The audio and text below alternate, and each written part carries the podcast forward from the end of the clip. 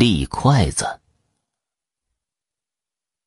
在我老家，很多老人都会用立筷子的方法去问鬼。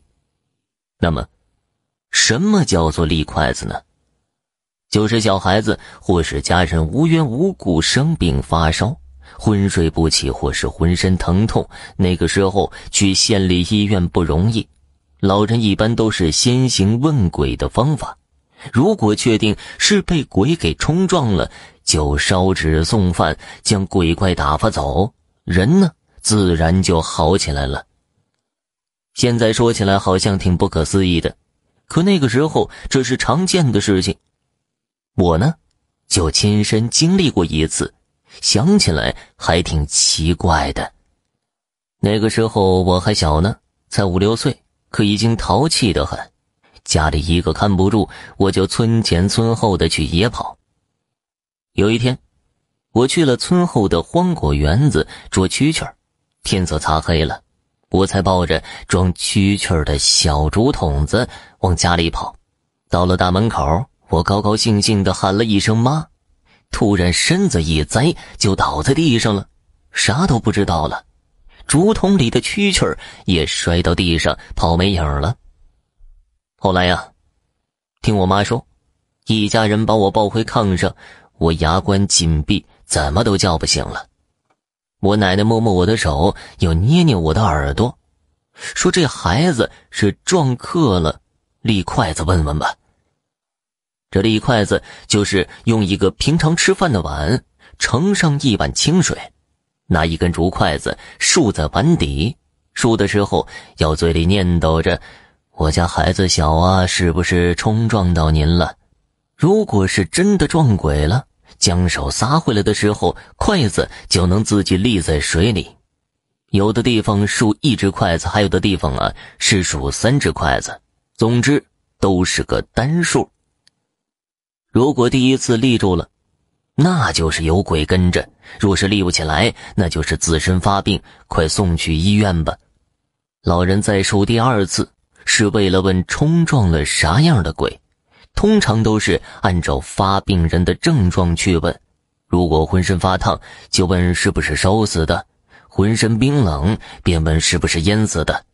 如此以往，若是问中了，筷子又立起来了，便可以确认。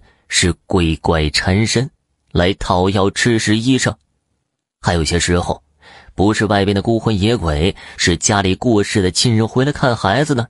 问中了都能立起来的。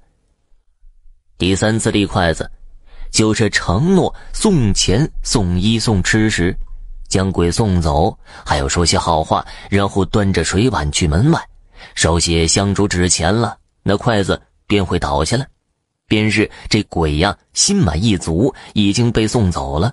余下的清水远远的泼出去，还要转过去，从肩膀往背后泼，不可再回头看了。家里的病人往往这个时候就症状减轻，乃至痊愈。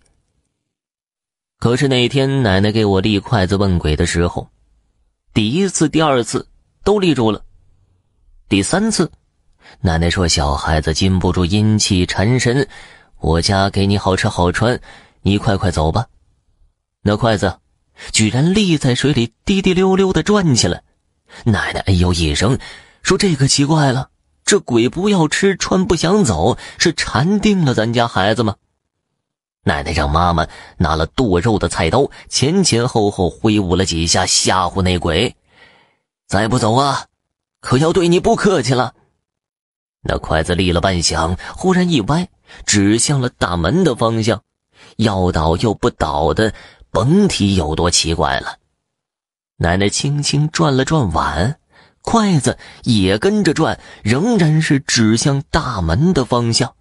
奶奶说：“这鬼必是有所求，跟去看看吧。”奶奶端着碗往筷子指引的方向走，我爸妈怀里抱着我跟着。小脚老太太走路一颠一颠的不稳，碗里的水时常洒出来，可那筷子呀浮浮沉沉的，仍是不倒。一路指引着几个人到了我下午曾玩耍过的荒果园子，身后还跟着一些村里看热闹的人。那筷子指向一棵高大的李子树之后，就不再变方向，怎么转都是对着这棵树。奶奶把水碗放到一旁，一群人都围着李子树打量，终于发现这树底下有一块地方有翻动过的痕迹，上面的草都枯黄着，新冒头的草芽比周围都短小许多，好像是被挖开之后又填上的。村里跟着的人有几个壮小伙子，撺掇着挖开看看。还一溜烟的跑回去，拎了几把铁锹过来，三四个人抡开膀子就开始挖，没几下，真的挖出来东西了，是一截衣裳和半只露出来的手，一群人吓得都往后退，那碗里斜着的筷子吧嗒一声倒了下来，我哼了两声，悠悠转醒，在我妈的怀里伸头往外看，我爸妈死死捂住我的眼睛。说：“小孩子别乱看，醒了就好，咱回家。”那天的事情闹得很大，村里通知了镇上的派出所，没多久就来了两辆警车和好些个警察。据说从里面挖出一具男人的尸体来，都快腐烂了，是村里的光棍汉。最近这段时间他消失不见了，村民还以为他又跑到哪里去赌了。不成想，竟死在了树底下。过了一段时间，传来消息，说在隔壁村抓到了这光棍汉的牌友。那牌友慌慌张张的想逃，被警察抓了个正着。他交代是因为那光棍汉欠他赌博的钱，还想抵赖，他失手将人打死了，索性就埋了。以为神不知鬼不觉呢，却不想竟被人挖了出来。后来奶奶再也不许我独自去那里玩了，她说我年纪小，八字又弱，最容易招些鬼怪缠身。我倒没觉得害怕，只是这事儿真的很诡异，直到现在还能想起来。谁要说立筷子是民间伎俩骗人的，我都要去争辩许久呢。